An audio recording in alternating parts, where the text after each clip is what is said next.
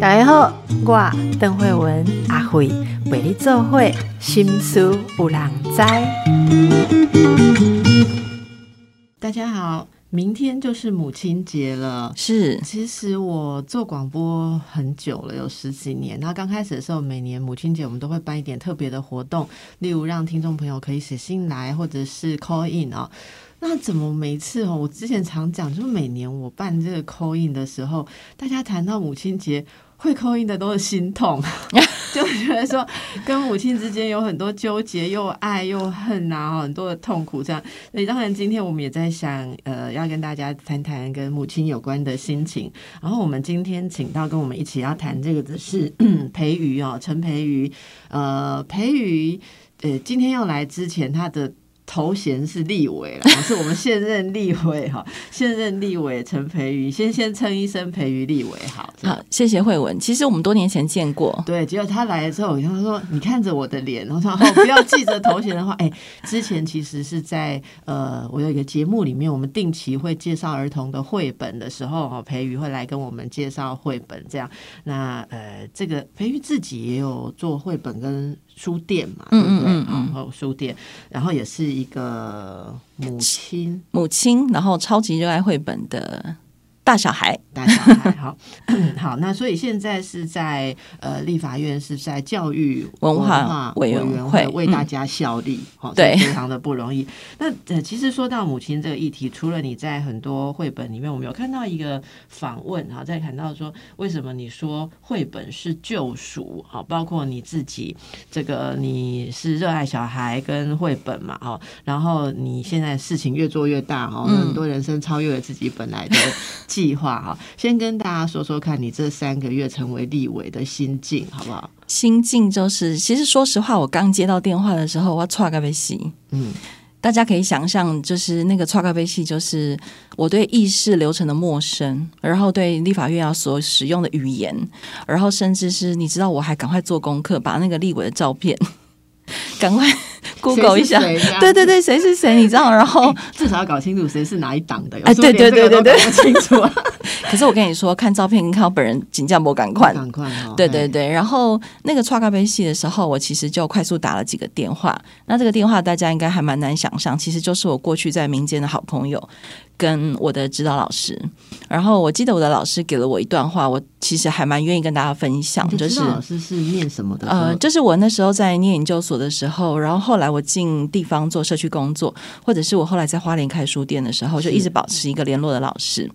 那哦，他叫顾玉军老师，顾玉军教授在东华大学。那他现在也有主持一个叫五味屋，大家可能有印象。对对对，那时候我就问老师说：“老师，我要不要接？”老师说：“怕不怕？”我说：“很怕。” 老师就说：“培育啊，你记不记得我们在研究所的时候，我就告诉你们，其实每一个教育现场就是一个人类学的现场。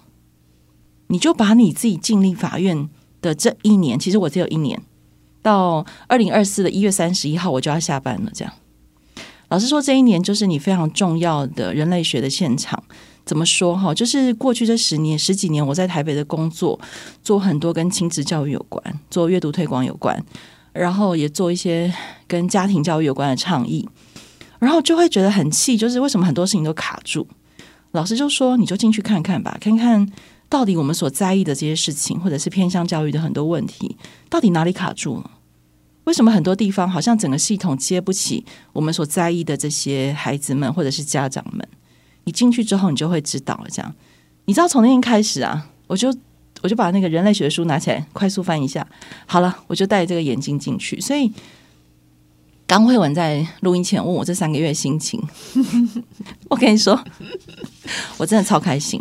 我刚刚是问说，哎，培瑜像这种像你这种个性，然后本来做这些事情哈的人，进到立法院是，我说我私下问你哈，因为这是我以前也犹豫过的问题，就是说是真的可以快乐吗？哈，结果他毫不犹豫的跟我说可以耶，而且这个问题都没有人想过要问我，只有你是第一个问我，敢问啊？对对对，可是哈，因为这个问题我老早就问过自己，我刚好在。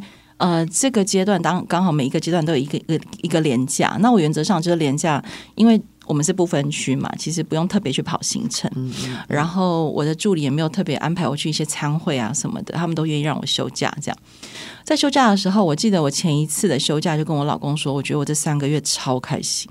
然后我们就聊得非常非常多事情。那那个开心哦，真的不是因为享受到了什么权利，或者是发现立法院有什么好玩的，而是我发现原来我们真的在意的很多题目，包含说阅读它之于小孩，其实是一种文化资源，不只是一种能力。好，或者是我们在意的家庭教育这件事情，这么多年来，台湾的家庭教育到底缺乏了什么，导致于这几年很多青少年的身心问题，或者是如同你刚刚说的，很多妈妈打电话进来就是。苦啊、哀啊、痛啊，这样。那如果这些问题他回到政策面，到底还可以做哪些事情？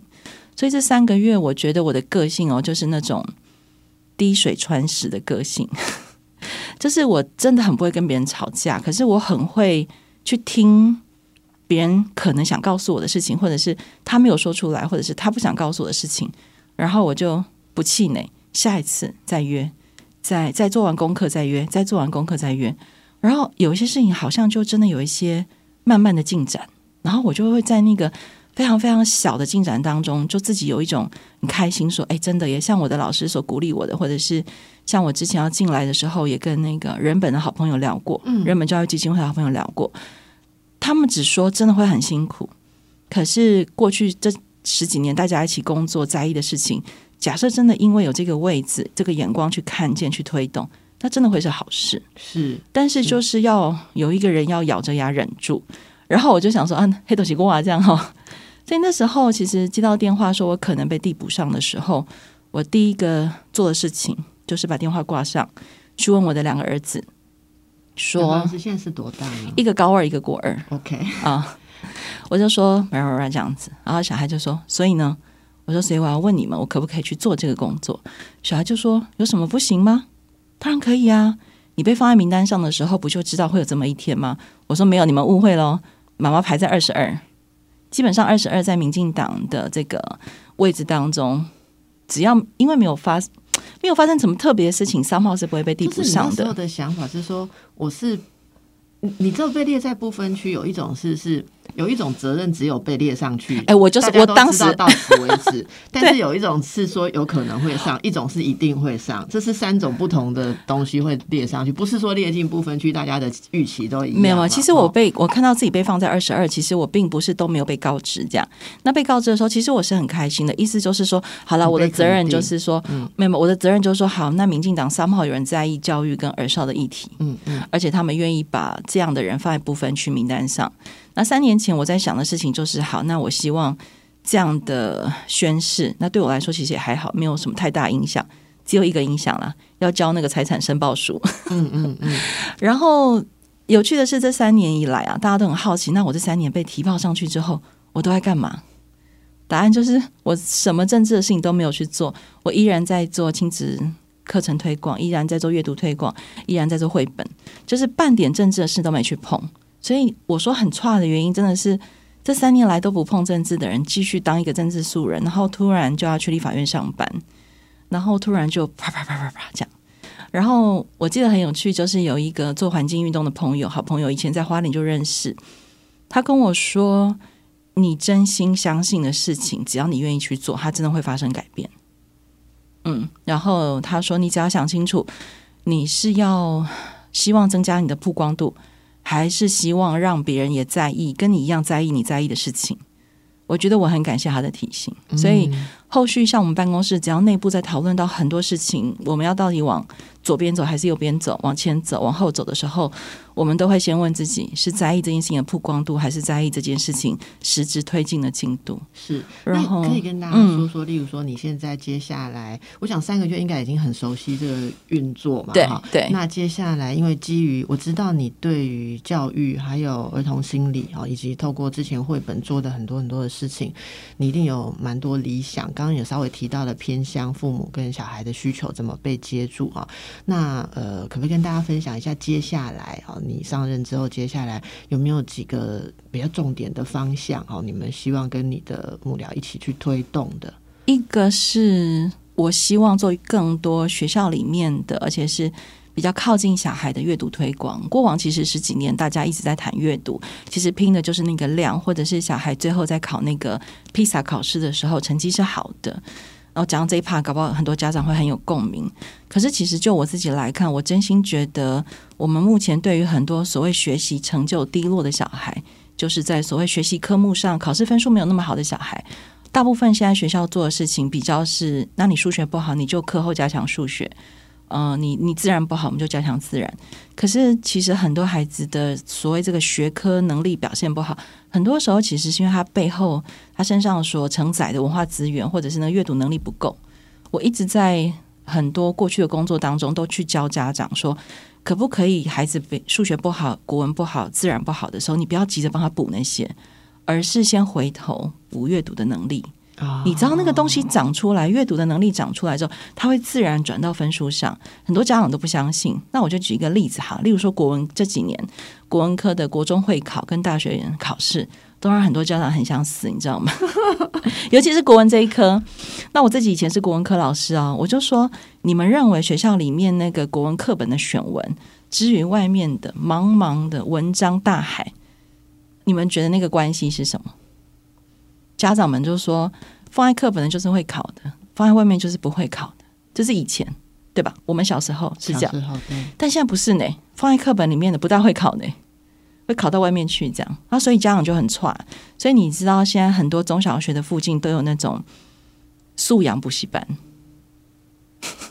你刚刚说到这个哈，我回应一个小插曲。我大概有两三次被问到说，我的书里面的一段文章要被放在什么课本里？你同不同意？我我每次都说不要比较好。我就说我不太确定，因为我写的时候并没有思考着我要这要说给十几岁的孩子听。那因为我其实也不知道那有什么问题，因为被委员们引出来，应该都觉得 OK 嘛哈？什么情感教育或什么？可是我总是会幻想着说，哦，接下来可以扣起的话，不知道会引起什么样的解释。然后放在，它又是它又是断章，它又不是整整篇或整本书，我就非常非常害怕。所以你刚刚在想什么文章会再问，我就想到说，哎，像我们这种人的文章就是在外面，没错，没错，被放进去，没错，没错。可是我要跟你说的是，好，假设孩子们日常的阅读数量够，其实他回应到会考的考题，或是日常学校的所谓的白卷、黄卷这种考试的题目卷，其实他们是有能力回答出所有的问题，只要他愿意把它读完，这样。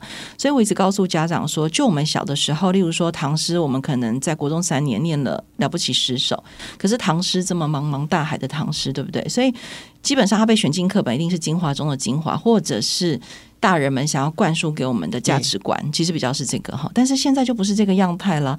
那所以家长的焦虑，我都跟他们说，其实你只要小的时候愿意让他多元广泛的，不挑主题的，不挑文体的类别，都去读。哦，那真的是爸爸妈妈要用心啊！答对了，你应该也是非常用心，因为你的孩子现在已经是高二、国二了，应该看得出他们在阅读方面的根基啊。我一定要说，就是小的时候，人家都说啊，就躺这就读这些书干嘛？课外书、课外书这样。但是你知道，我们家老大考上高中的那一刻，他就跟我说：“妈妈，真的要感谢你给我读很多闲书。”哦，他有感觉到这个有他在他在九年级的时候，他的社会科每次会考都是全班最高分，这样模拟考是已经有申论题了吗？没有没有，呃，要考会考就是考国中升高中那一 part 全部都是选择题，但是写的很难。例如说，我举一个题目，很多家长就会死在，很多小孩就会死在那种题目，就是读不懂题目。答对了，而且社会科是把自然呃呃把历史、地理、公民合起来。所以出现在那张考卷上，它就不会看起来只是历史、只是地理、只是公民。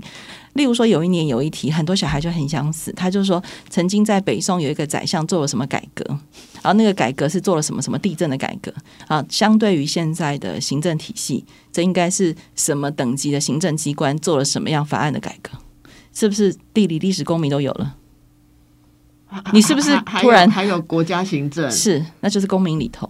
所以。你知道，如果没有其他阅读量的小孩看到这一题，会不会想哭？而且你讲，我突然发现一件事，有很多的孩子，我想起来在心理辅导的时候，告诉我说他们的学业困难是什么？哈，是呃题目读不完、写不完。因为你刚刚讲的这样一趴，可能你的孩子一分钟就 catch 意义了，可是可能可能别人要反复的看三四分钟，所以他们答题的速度就只有别人的三分之一。答对了，而且现在题目。很多家长说啊很长，其实关键不是长度，他一本出的短，但就像你讲，他那个知识含量太高，高到就是如果没有日常阅读量的小孩，其实追不上那些题目。所以日常的阅读，你刚刚回到你一开始说的，可能你接下来呃可以得以站在这个为人民服务的位置。对，你说你想要我想做什么更多，例如说，像之前我们我我运气真的很好，刚好这。啊，这个会期在修国教法，然后在我上任的时候，因为我过往在出版界工作，所以非常多出版界的朋友就会来跟我说，都没有买书预算啊，什么什么什么，尤其落在国中跟国小。嗯，那教育部的回应很有趣哦，教育部说，本来买书的预算就不是归我们教育部管，是归各地方县市教育局处。嗯，然后我一查，哎，真的是这样哎，那那为什么大家把矛头指向教育部？教育部当然就说他们有他们的说法，这样。然后因为刚好在修国教法，我就问说。那我们可不可以把买书预算这件事情哦，宽列哈编列，我们不要写死，放进母法里头。他说委员从来没有人这样想。我说拜托了，你让我试试看。那我会自己去寻求其他委员的支持。既然要大修法了嘛，就把买书这件事情先放进来。哎，果然其他委员都支持我，而且甚至还有呃，像思瑶委员，他是我都叫他学姐这样，他就说培育不要只写编列，我们要写宽列这样。哦，所以所以这个是其实一。以前可能没有人想象可以放进魔法，可是你拢讲我给杀了，就是公公啊，就是我都给请请搞公你好像蒙起来呢，就是署长给我问一下，部长给我问一下，然后专委可以问一下，我就到处问，然后都没有人说，就是大家都没有拒绝我，大家说。要不然你试试看呢？因为我们逐条审查的时候，其实要委员们同意嘛。如果委员不同意，就要保留送协商。那会不会保留送协商就就就没了？这样？我我是觉得说这个让我们感到很感动，因为能够有这样素质的人成为我们教育文化委员会里面的立委，我个人是真的觉得非常的兴奋。而且从刚才的聊天发现，说沙购委来，历对于这个流程 真的已经很熟悉了。沙购委简历扣零也不知道这个流程，对啊，我去 care 什么保留送协商？真的，我们很感动的看到一个妈妈，一个老师，然后。一个本来其实只是想要做做好教育，好这个让很多成长的孩子们可以得到更多的人，现在终于可以结合到那个力量资源，我觉得这是一个很棒的事情。培育，呃，之前你有受访哦，说到你的童年跟成长，哎，我们就发现你不是那种怎么讲。很顺遂哈，然后大家想象说你这么温和，然后又这么有理想哈，也是就是过着很很顺利的人生。原来你的童年有很多的颠簸哈，可以跟大家分享一下你的经历吗？我的经历就是啊，我是民国六十六年出生，那那个年代其实因为生宝宝前还看不出性别。应该是了，我爸妈是这么说，当时我爸是这么说，所以看不出来，还不能照嘛，哈。所以那个时候我一生出来是女生，然后据说我爸跟我阿妈就转头就走，因为 again 再一个女生，我是家里第四个女生啊。对，所以所以你还叫培瑜，没有叫王氏。哎 哎，你知道为什么吗？因为我爸当时说有算命师跟他说这会是一个男的。所以他给了我一个有男性坚强力量的名字，算命师给的。所以你还不知道是女生的时候就算好了培育哦，结果生出来是女的，啊，就照用就是。对哦，培育其实如如果是男给要给男生是培育鱼，其实是像周瑜鱼，对对对对对对，有聪明的力量，聪明而且是珍贵宝玉的，对对对对对。所以你看我爸妈多么凶，我是男的。哦，阿加勒马陈曦记的名字和人动作呃宝卷，不不宝宝丁来来培育啊。好，但总之就是在这个成长，然后我后来就被丢去干妈家，干妈其实就是我妈妈的姐姐，就是我叫阿姨。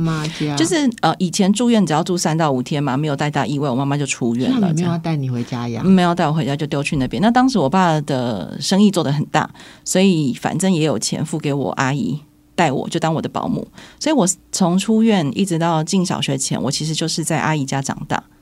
然后我就叫着阿姨叫妈妈，叫着姨丈叫爸爸，然后叫着那边的三个哥哥姐姐叫哥哥姐姐，一直到我被丢回原生家庭的时候，我才想说啊，原来我是这个家哦，我是那个家。所以我中间嗯，杂志没有写的，我应该也没有特别讲。不过我要挨一下，其实我跟杂志讲很多我想做的。政治上的事情，但是最后写出来都比较多是家事故事了。怎样杂志写？那说要来阿虎的节目，对对对对对，比较如实的想要传达大家想要传达的理念。因为以后我蛮好计价吊贵安呢呢，哦真的，我讲很多理想，结果报道出来就只有我的私生活呢。哎，后来后来啊，我我们就是当你第一次。你做立委都是这点心中爱囧啊啊！但 OK 啦，因为我觉得我也走过那个原生家庭给我的点点滴滴，这样。但总之就是在那个成长过程当中，因为自己对于原生家庭的理解跟真正我以为的原生家庭真的落差太大了。嗯，所以其实我回去就是这个阿妈哦，那我回去的时候，我爸还被关在监狱里头，因为我爸那时候是票据犯，跳票那个年代。还要坐牢，对，所以我回去就是阿公阿妈嘛，然后还有姑姑，还有叔叔，我们就是一家人，还有我们家五个小孩，就是被被被被不要的小孩，就是妈妈也不要我，妈妈后来就跟爸爸离婚就跑掉了，这样，所以 就在这种混乱的状况中长大。我依稀记得我小时候有很多的场景跟画面，就是一种不开心，然后。我那个时候讲不讲不出叫做资源匮乏，但现在讲得出来，就是一种吃也吃不饱，然后衣服永远可以捡姐姐的什么什么三号这些这样。我们刚刚听到一个蹊跷，你是第四个女儿，你说你们家有五个小孩，所以第五个是男的还是女的？男的啊，厉害啊！没有，真的真的真的就是这样感觉，就是那个感觉啊！所以你知道，感觉形容一下。呃，在我长大之后才明白，那个感觉就是他就是宝啊。什么都是他，什么都是他，这样。然后，因为我爸生意好的时候生了我大姐嘛，所以我爸超级疼我大姐。所以我知道，我到十年前还有很大的怨，必须要承认，真的是怨跟恨。就是我爸爸还在世的时候，对我大姐非常非常的好，对我弟也非常非常好。然后我们中间这二三四哈，就就像莫名其妙跑龙套。所以我很早就决定说，我一定要早早就搬离开这个家，我一定要早早就去找我自己的人生。这样，因为几岁你离家？你知道，我考上大学那一年，我就决定要搬出来了。嗯嗯，然后我爸还不让我搬呢，因为当时我姐姐已经离开家了，然后我弟也。离开家，然后我爸就觉得还能还能管我，可是我就大学不就是上了东部的学校？没有没有，我大学是你先念福大中文系，然后我家住板桥，后来才研究所。对，然后所以你知道为什么研究所跑去念东华？就是想要离越跑越远，离远一点。对对对，然后那个时候如果我还能中彩券，我一定先跑去美国。你知道我为了想要去美国念书，我还在念大学的时候跑去修了那个华语文师资，想说。我几刚忘了招 K B 狗，我就可以用这个教外国人丢。你看，我都做好算盘，打 好计计划这样。可是搬出去之后，我真的真的就开始重新去检视我跟家里的关系。但因为那时候家里也不会支持，所以就辛苦的打工，然后办就学贷款啊什么的。所以，嗯，总之我觉得，你问我说会不会感谢？很多人后来都会问我说，你会不会感谢曾经有这么一段哦？叭叭叭叭。那个医生，我跟你讲，这时候我就要叫你医生。我心里面想说，不对吧？应该要感谢我自己吧？怎么会要感谢他们？哎，你说这个我很，我真的很生气。一天到晚有人叫我感谢那些经历、那些人，什么鬼啦？应该感谢我自己活这么好。这样说的好，拜托医生告诉大家。对，就是你知道吗？你讲这个，其实我我呼应到，其实几集前我们才有一个人讲到说。呃，他就是照顾了哈，他他照顾很多家里面哈，然后呃，就是照顾到自己有一份心得，结果人家就是呃跟他说，你也要感谢上天给你这个照顾的使命，然后他觉得说奇怪，我应该感谢我自己吧，我不是喜爱去照顾，我是这个东西落到我身上，我只是自己把自己该做的事情做好，我感谢我自己，就跟你讲的是一样，哎，但我觉得这个蛮蛮特别的一个地方是说。我觉得在这里面，有的人会生出力量。好，例如说，你看你现在回头看你自己这些磨打磨出来的，在你身上的韧性跟能力，跟我们回到刚刚第一段，大家还没听到这个的时候，你在说你的沟通能力是什么？你的。沉着，好，你可以现在在各种协商当中，你可以去应付。我我想你从小就在打磨，准备了这些的基础，所以真的要感谢你自己，要感谢我自己，感谢自己啊，对啊。那有些人却没磨出能力来，或者说可能就一直纠结在那个呃逆境里面，甚至。我我我说一个说法，有些人是为了配合逆境把自己弄坏掉，因为自己如果好的话就会脱离逆境，然后要留在逆境里面，只好把自己弄坏掉。也有人是这样哈。那对你而言，你觉得你人生有没有所谓的翻转？有人说你你开始呃，这个像是发现自己的文学的能力，好，这是你人生找到自己的一个力量，是这样吗？我觉得三炮是因为。大家一定不敢相信，我想想起有个小时候有个故事，就是那个时候都听广播嘛，哈，就像我们现在有广播，只是那时候没有可以看的广播。我还记得那个时候大家讲出来可能会觉得哦，我年纪真的很老。伊能静上广播电台说他出了一本新书，然后我就很喜，我小时候非常非常喜欢伊能静哦，就是那个海英三叔这样。嗯，结果我就讲这几个字就真的有显年纪了，没关系啦，没关系，还好，并且唤起我的回忆。对对，然后呢，我就问我姐说，杰叔要去哪里买？你知道我是没有文化资源到这个程度。我姐姐说：“嘿，阿叔要去哪里买？哎，对啊，书要去哪里买？”然后我们全家人就答不出来。然后我就在想说：“哎，我的生命中有杂货店，去帮我爸爸买米酒。我生命中没有书店，那个是我小学的时候。然后我才发现自己是一个这么没有能力的小孩。结果我就跑去问我的老师：老师哪里可以买到什么书？然后老师一听到我要买伊能静的书，就不理我。”想说，我以为你这个小孩要买什么了不起的东西？那时候不能被认为课外读物，就是课外读物一定要是什么诺贝尔文学奖全集啊，然后《居里夫人传》《居里夫人传》那种。后来我还是没有找到那本书，真的就是我的文化资源匮乏到这个程度。所以，嗯，到你说那个东西，老师叫我去念大学这件事情，其实我当时还问老师说：“老师，什么是大学？”然后老师就很可，就是充满了怜爱的看着我说。这个世界上怎么会有人不知道什么是大学？但因为我是念高职的嘛，哈，然后高职的我们一路就是四季二专这样，老师就解释给我听四季二专啊，大学啊，叭叭叭叭这样，解释完就跟我大家都知道是考不上。以前在那个年代，然后老师就说你可以想办法，我就想到哎，我们家有一个。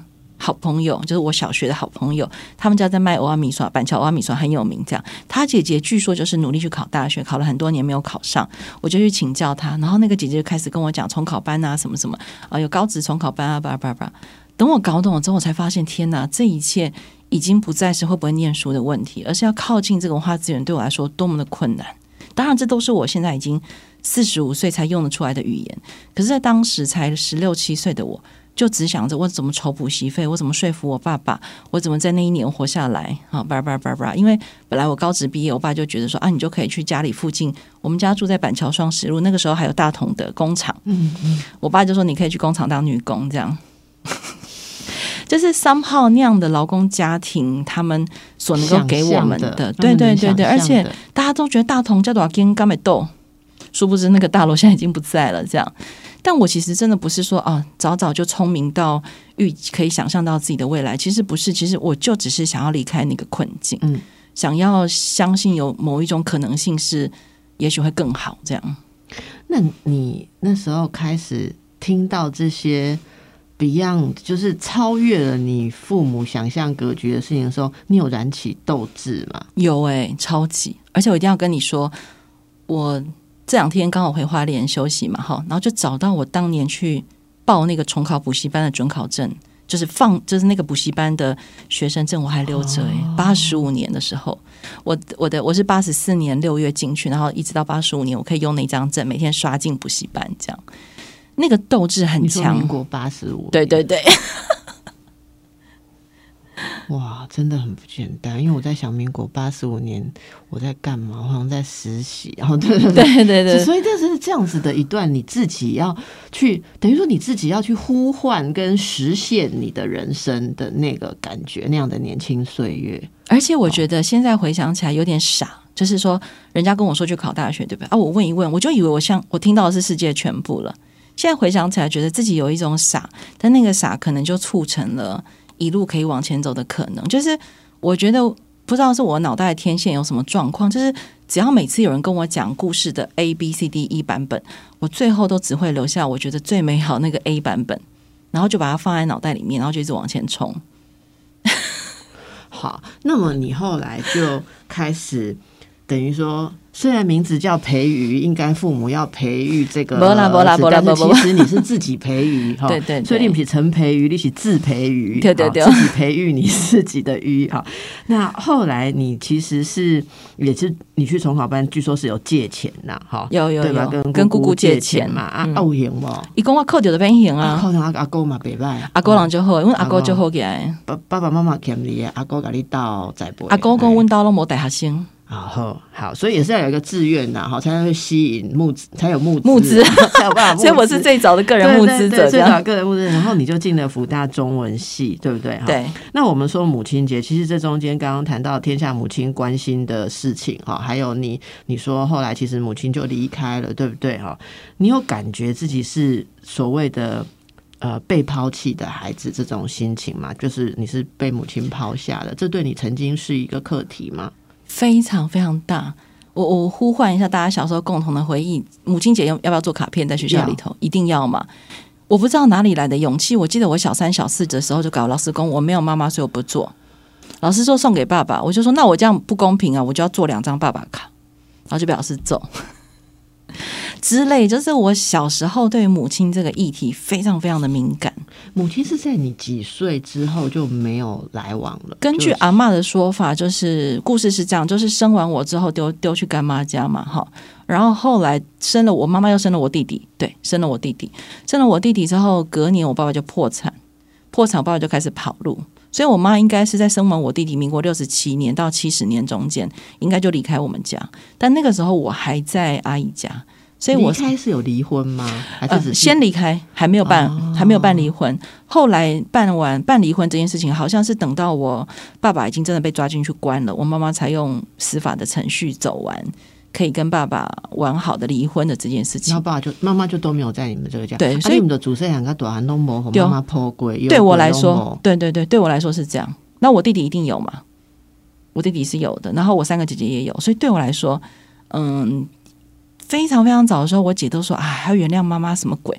我想说，你们好意思讲，你们有被抱过呢？你们还被换过尿布呢？我拢无呢。你有看过不？无，我连看都不看过。我我喜欢猛杰问对，我问大家问哈。其实大家如果看到培瑜现在眼眶是红了啊，啊，这个事情其实经历了很久哈。我我我我想帮大家问的一个问题是，这种。孩子对母亲的如沐之情是不是本能？因为这、这个单公这个查甫人，这个女性是你的母亲哈，但是你都无可以亲过，无可以有过，无可以爱过，哈，一种尴尬。可是你对他还是会一种失落感，一种如沐之情，对不对？哦，因为你刚刚讲的绝对不像是说，哦，我就是一个一个陌生人没有抱我，不是，你会想的是我的母亲。所以，到底母亲这个感觉，是不是即便我们没有机会享受过母爱，可是想。着那个人是我们的母亲，我们还是本能的会有这种期待、期待，然后失落。我是哎，那我必须承认，就是我可能真的天性比较敏感。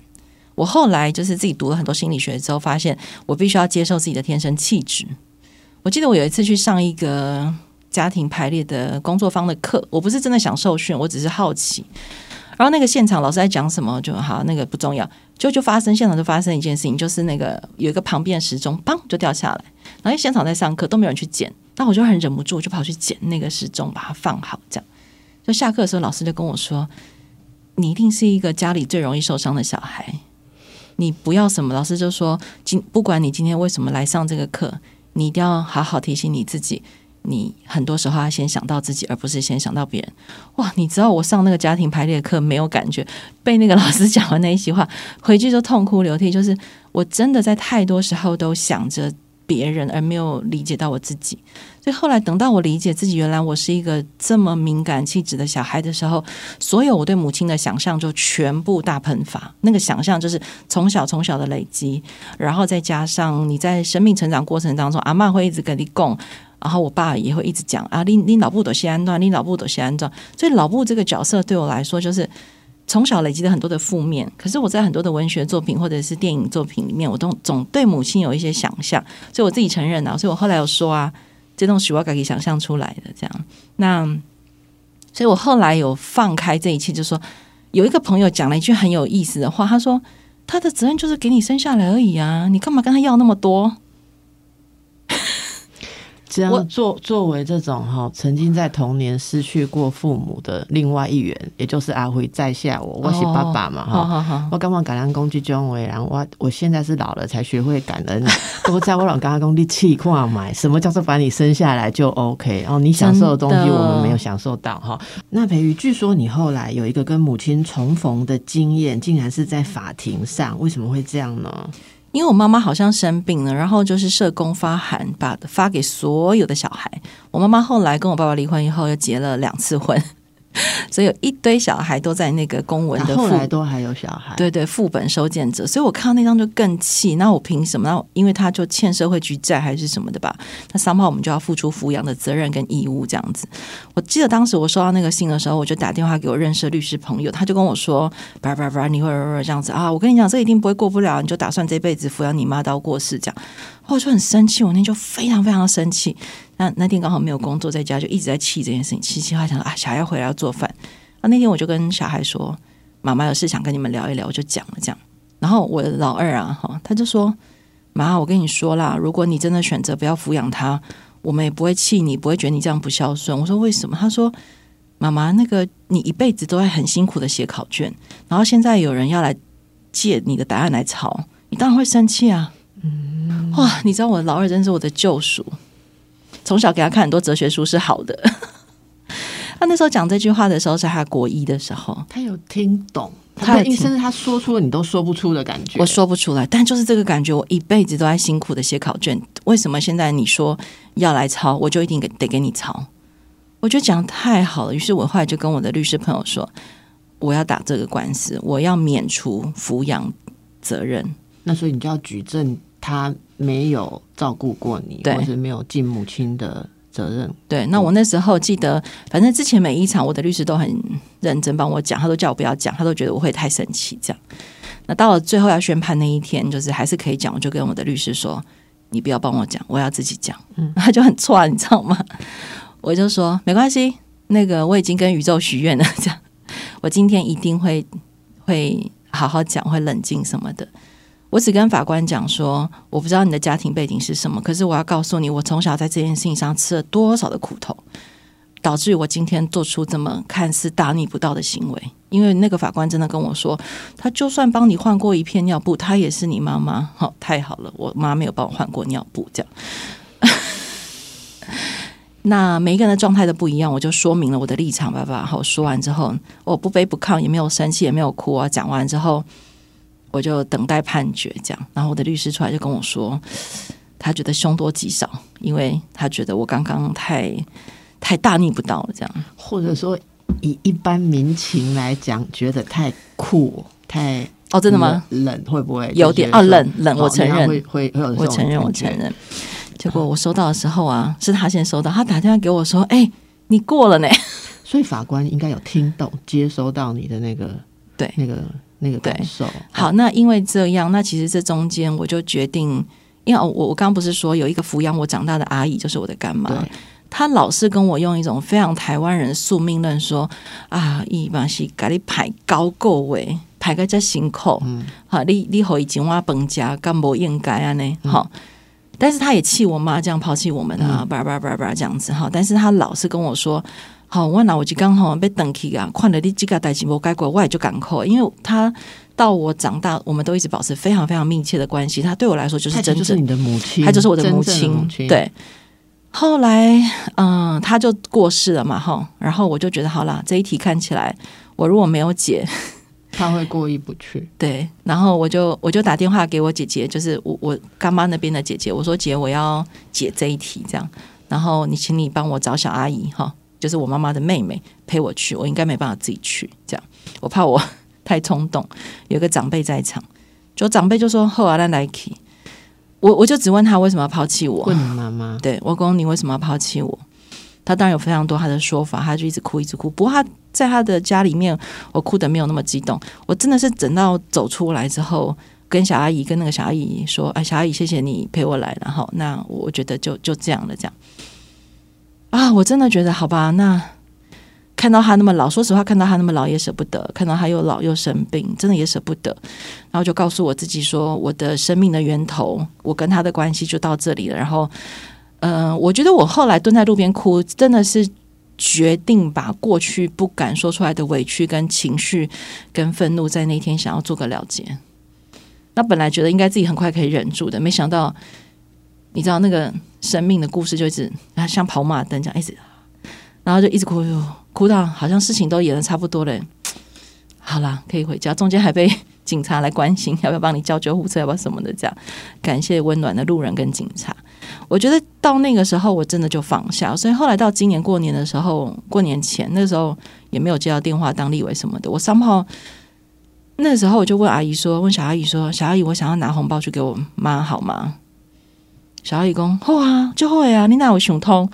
我讲：“阿姨，我唔是想通，我是感觉过年是大家拢好过年，安尼看好安尼。”哇，我觉得今天这个真的是让我们感受到非常温暖，然后就是你真的对于这个过程是非常诚实。你知道有很多人对自己的感觉其实是没有办法像你这么坦诚的面对，或者说要来去跟母亲打这种官司。可是事实上，官司打完之后，后来却又真正的变他跟他有一种一种关系跟互动。这所谓的什么样和解，跟自己重新再建立关系的过程，真的是要。我我是要全全面的沉浸，然后相信自己的感觉，才有办法走过。你知道，我觉得培育你应该有我我我自己介绍来宾听我们之前访谈，你应该听我们我访问过谁，你知道吗？平路姐哦，你知道她跟她母亲也是一段非常非常长的历程。那她也是都有跟大家分享嘛，因为她她也是问她母亲说，我为什么会让她那么样的痛苦啊？好，那小时候她是被母亲几乎是当成。敌人哈，或者当成是 你，你是被抛弃，有的是被母亲当敌人。我们今天很多的听众朋友说，母亲节我们每年就会被提醒要来想，好，就是路上你走到哪里都有画那一朵康乃馨，对不对？对对对。我觉得这种时候，其实大家会去想象母亲之间，好，对，母亲自己也是别人的女儿了。好，好，我我看到的很多是。母亲跟女儿之间的问题，如果女儿没有透过这样的成长，就会再传给下一代。不过培瑜，我就是怕这件事情，所以培瑜是对这个有觉知嘛？所以你对你给孩子，还有你其实不是对自己的孩子，你现在在推动的事情是对所有需要一种母性的爱好的人，你都希望能够让他得到更多。所以我想最后一两分钟的时间，是不是可以请你给我们朋友们、听众朋友们一点点啊？鼓励啦，哈，就是我我说说鼓励这种话，自己经历过低谷的人最有资格说，人家会觉得说你不是高高的，好像讲一些做不到事。如果听众朋友现在跟呃这一生，即便到了中年哈，还跟母亲有一些遗憾纠结啊，哈。你你你可不可以鼓励他们用什么心态去去过人生呢？我要感谢医生刚刚讲了两个字，就是诚实。其实我真的花了很多力气，诚实的面对，就是那句话，我就是一个好需要爱的小孩。嗯嗯，所以我在绘本里面，在跟其他孩子的相处过程，或者是我在做很多工作的时候，其实我早早就看见自己的投射，所以我非常谨慎的克制自己的投射，去问我自己说：如果我就是一个没有被爱好的小孩，那我现在怎么回来爱我自己？所以我过去花了非常多力气回来爱我自己这件事情，从刚开始大家教你去喝下午茶，但我喝两次就觉得好无聊。好，总之花了很多力气回来爱自己这件事情，我就找到了一个。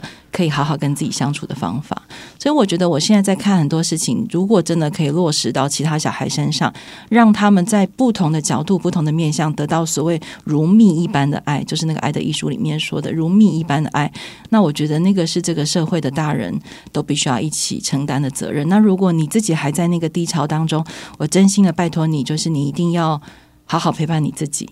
如果没有别人爱你，你就要问你自己说：那我自己好想爱我自己哦，我要不要承认一个我就是一个好需要、好需要、好需要爱的人？我觉得很多人讲不出口，哎，怕是一种示弱。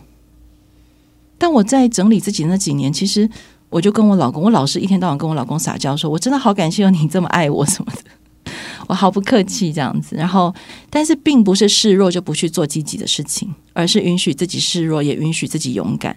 他可能每天二十四小时的分布非常非常不一样。我觉得我在这十年当中花了这么多力气在陪伴脆弱的自己，也陪伴勇敢的自己，然后在很多时候都相信说，这个当下的培育是最真实的，要接受自己。然后就这样一路走过来，所以我也想要跟大家分享。如果你说是鼓励的话，就是邀请大家在很多时候接受当下的那个很真实的自己。假设你身边没有人可以接住你，那你一定要好好的诚实面对你自己，你才能接住你自己。太感谢了，那这个就送给大家哈，送给大家不管大家在呃人世间的这个肉身母亲给了大家什么，如果你能够感恩，当然感恩；如果这里面诚实的面对，其实你需要自己养大自己，那我们也肯定一下自己内在的母亲能力。而且我觉得培育今天真的是带给大家很母性的温暖哈。然后还是要回到我们跟杂志不一样哈，还是要肯定她现在作为一个成功的这个女性的。立委哈，要为我们做很多的事情，我继续努力，不要只有讲私事哈。对对对，我继续努力也是很重要的，没错没错。好，非常谢谢培宇，祝大家母亲节快乐，祝大家母亲节快乐，谢谢慧文，谢谢，拜拜，拜拜。